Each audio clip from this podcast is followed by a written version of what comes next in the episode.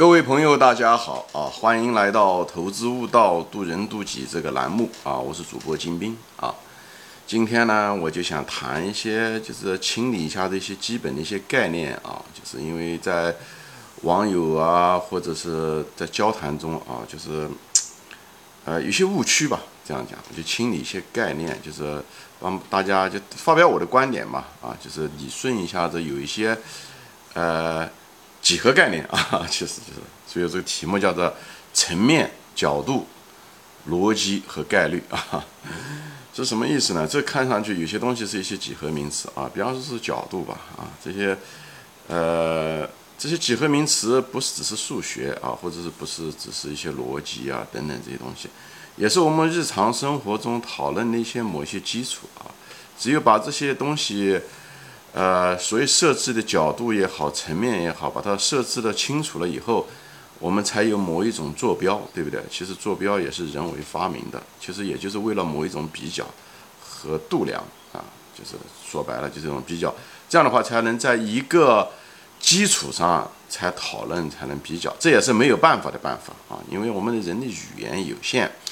大脑的空间处理也有限，哎，对于很多复杂性啊、识别能力啊都非常有限，所以我们必须要设置一些前提啊，就是所以这就是为什么，嗯，你如果是一个不同的观点，这个不同的观点尽量的在一个同一个层面上讨论，比方说说有神论、无神论啊，这个层面实际上是一种信仰的层面，对不对？所以这种信仰的层面的时候是很难在。别的层面，比方在科学的层面来谈的啊，这个我后面会谈到为什么嗯无法用在科学的层面谈，因为他们是不同的层面啊，我会我会谈到这些东西，就包括角度吧，也是一样的，就每个人的，因为你的出发点或者是你观察的视角不一样，呃，你会得到不同的结论，对吧？这也是我想这个，呃，所以每个人都有局限性啊，每个人都有他的局限性。呃，有神论者也许也有有神论者的局限性，那无神论者也有无神论者的局限性。但是他们两个其实，我个人认为，这是我的个人的观点，他们俩之间其实是不相等的。虽然他们有不同的观点，但这两个观点的，呃，从逻辑上来说，他们之间是不是相同的，不是同等分量的啊？这一点我后面会说啊。从概率的角度来说。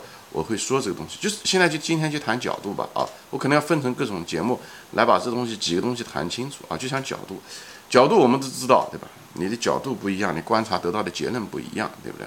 就像你从几何的角度来说，对吧？角度本身就是个几何的概念，在生活中也是。然后你看到是一个点，对不对？那么你你看到远处一看，哦，那是个点。那你走近再看的时候，你换个角度往侧面一看，啊，原来这不是一个点，原来是一条直线，只是你正好看到了那个。直线的那一种横切面，比方说一个筷子，对不对？那个筷子，它你如果是看到那个筷子的那个端口的时候，对不对？你看到的时候就是一个点，对不对？但你走到那个近一看，哦，侧面一看，哦，原来你发现这筷子原来是一个笔直的一个筷子，所以两个观察者的角度不一样，你看到的就不一样，对不对？那么你你有的人是看到是一个笔直的一个直线上来一看，对不对？等他走近一看的时候呢，原来不是一个直笔直的一个直线，原来是一个圆圈，对不对？原来是一个圆圈，你只是在圆圈，你是在侧面看这个圆圈的时候，你看到的是一条直线。所以你虽然你得到的角度，你认为你是真实的，但实际上不是真实的。就是就像盲人摸象的，有的人摸到是盲人的那个大象的腿，有的人摸到大象的呃那个牙，他们都是他们的体验是真实的，但是呢又不完整，又不是完全真实的。所以部分真实跟完全真实是不一样的，所以我对宗教的看态度也是一样的啊。你说无神论，其实是很傲慢的。你就是你，你除非是你整个宇宙你都去过，所有的角度你都看过，你说没有，你可以这么说，否则你看到的角度一定是个有限的一个角度。就像有神有神论者一样的，他看到的角度可能也是一样的。基督教他可能他有基督教的那种，嗯嗯，对不对？他有他偏颇的地方，他他也许他讲的东西都是真实的，但是不是代表着完全完整的。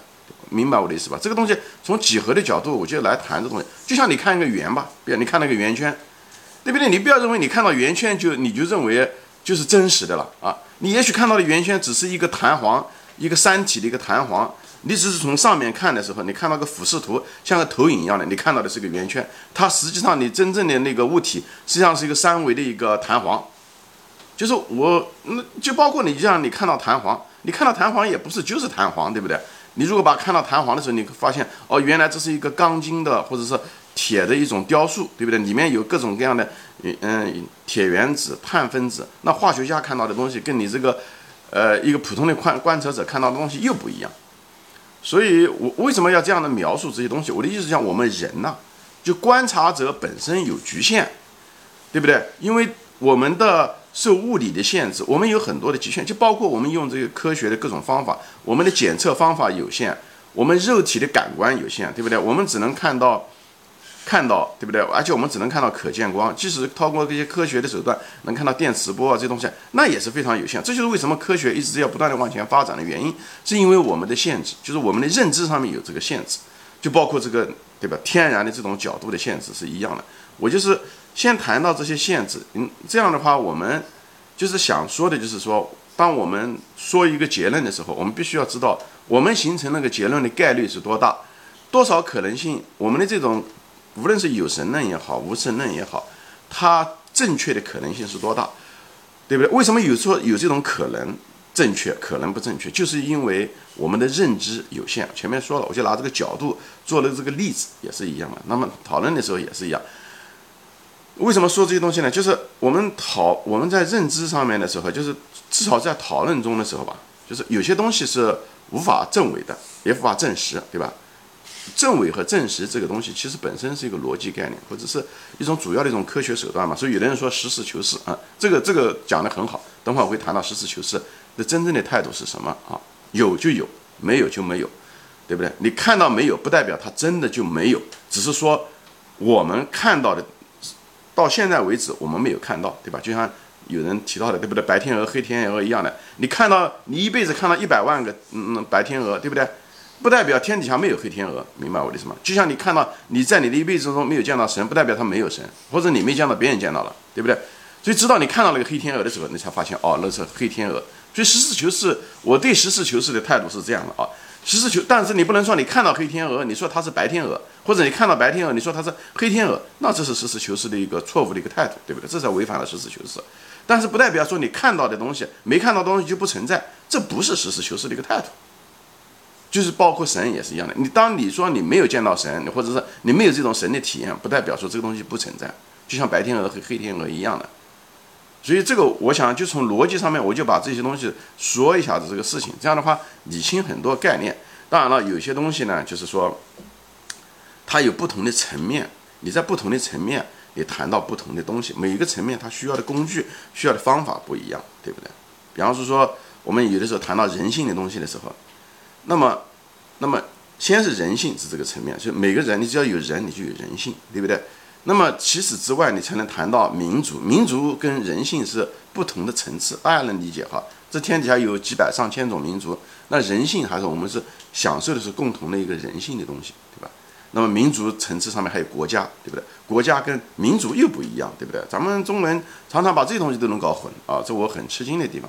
民族是比方说咱们中华民族，对不对？那国家就是，对不对？像中华民族，新加坡也很中华民族的子孙啊，台湾、香港都有啊，对不对？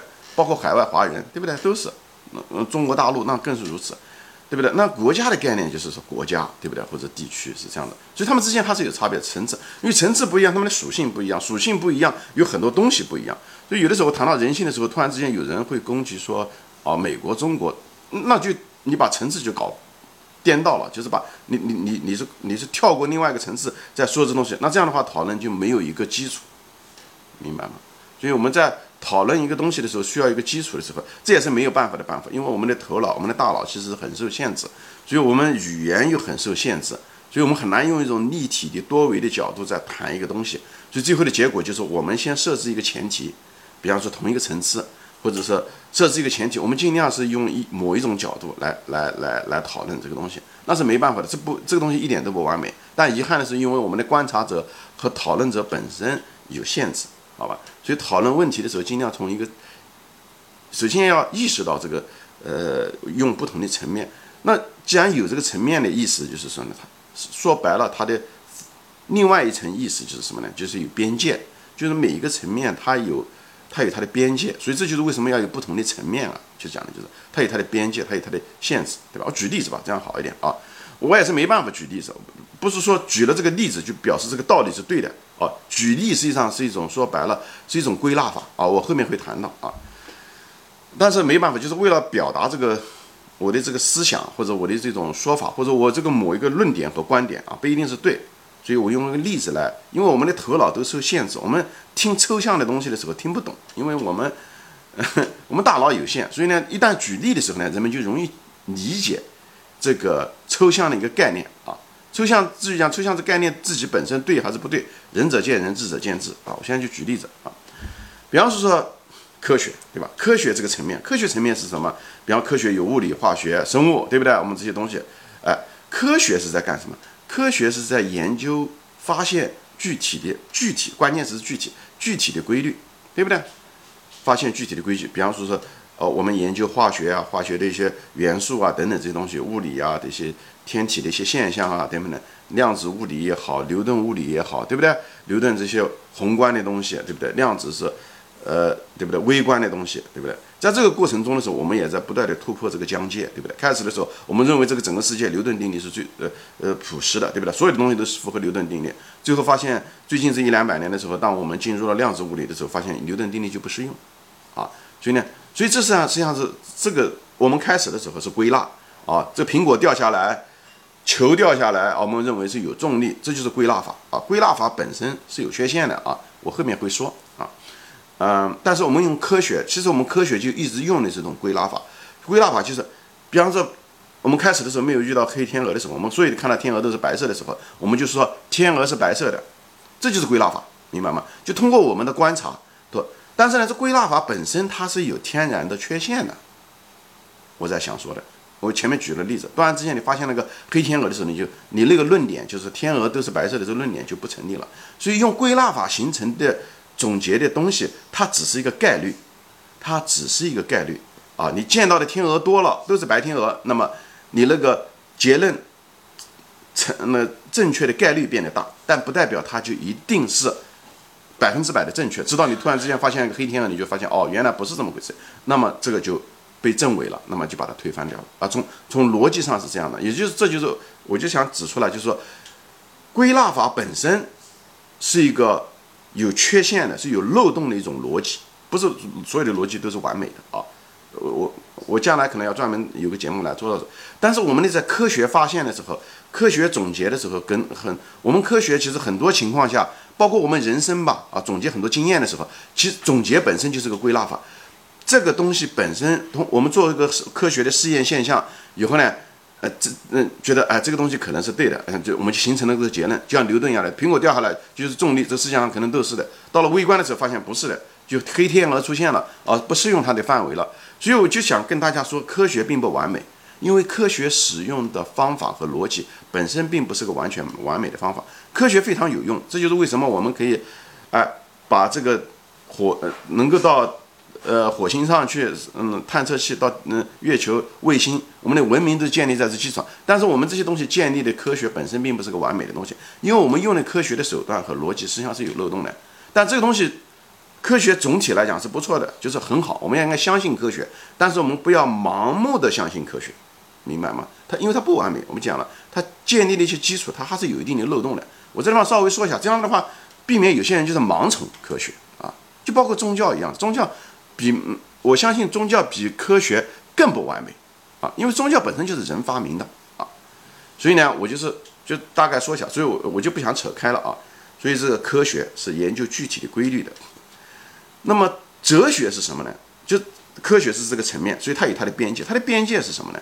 就是人，就是说哲学，哲学是什么？哲学是研究规律中的规律。那说白了就是一种共同规律，这样的可能比较好清楚一点。比方说，科学中研究了啊，比方自然现象，它一年有四季，春夏秋冬，对不对？所以呢，哎，它有一年四季。那么，呃，股市上面的时候，这个社会现象是我们研究股市的时候，它有牛熊市的转换，对不对？那么，我们还有，比方说说，呃，在政治上的人文的时候，比方说说，我们这个天下合久必分。呃，分久必合，对不对？呃，由于这种历史上的这个人类历史发展的规律，那么这种规律就是说白了就是一种周期，那么周期就是一种，我们就像这个世界是有周期的，或者什么，这就是哲学。哲学是跨越每一个科学的边界，所以人们就是说，这科学的尽头是哲学，他讲的就是这个意思，明白吗？好吧，所以呢，你要知道科学的边界在哪里，它的也就是说它的层面在哪里啊？以后哲学是什么？哲学就是总结这些规律，它不研究规律本身，它只是发现一些相同的东西。前面讲了周期性，它会反映在自然现象、人类发展史、股市，它都会有。他说它叫哦，这个世界很多情况下是有规，就是有周期性的，这就是哲学。哲学是讲的是规律的规律啊。那么哲学的边界是什么呢？哲学的边界就是说，我知道有这些规律啊，对不对？这这，所以历史上有很多哲学家，西方的柏拉图、亚里士多德，东方的这个有这个老子。当当然了，老子超过了哲学的范畴，我会提到。那哲学的边界是什么呢？哲学的边界其实就是宗教。为什么？哲学还是在谈规律，它只是谈的是共同的规律；科学是谈的规律，它谈的是具体的规律。那么宗教和信仰是什么？他在问你这个问题，他解决的问题是什么？他不是在解决这个世界是有规律的。哲学是在说这个世界是有规律的。这就是为什么我们中学学那些什么自嗯，就是辩证法也好，这些哲学的东西的时候，说自然界是有规律的，万物都是相连的。这是我们观察的结果，对不对？以后我们通过各种科学的手段也证明了这一点。哲学是在总结说世界是有规律的，对不对？那么世界为什么有规律？这个不是哲学解决的问题。这个就是信仰和宗教，就是信仰。有的人说，有神论者他说这个规律是有上，就是说某一个神也好，上帝也好，佛陀也好，或者是说一个程序员也好，骇客空间也好，他说这个设这个世界是被设计创造出来的，这个就是有神论，他是对规律为什么有规律的一种解释和假想，明白吗？那么无神论说说这个世界是自然而然产生的，没有创造者，对不对？这个就是一种解释。而这种东西，它在这个层面，所以人家就要说，哲学的尽头是信仰或者是宗教，讲的是。当然了，信仰和宗教是是两个不同的东西啊。我在我在别的节目中谈到过，宗教是人为了实来解释或者是来实现某一种信仰，有神论那叫信仰啊。基督教它是个宗教，但我现在就是把它统称说一下，但是之间也有差别，我这地方就不扯开说了啊。所以我一旦谈到。这个有神论、无神论的时候，人们就说：“哎，你你你，科学没办法证明，这个没办法证伪啊，这个东西就不存在，那是在瞎说。因为证伪这个东西实际上是一种科学的手段和科学的某一种逻辑的手段。对，证伪什么叫证伪？首首先第一点，证是什么意思？就首先那个观察者本身，对不对？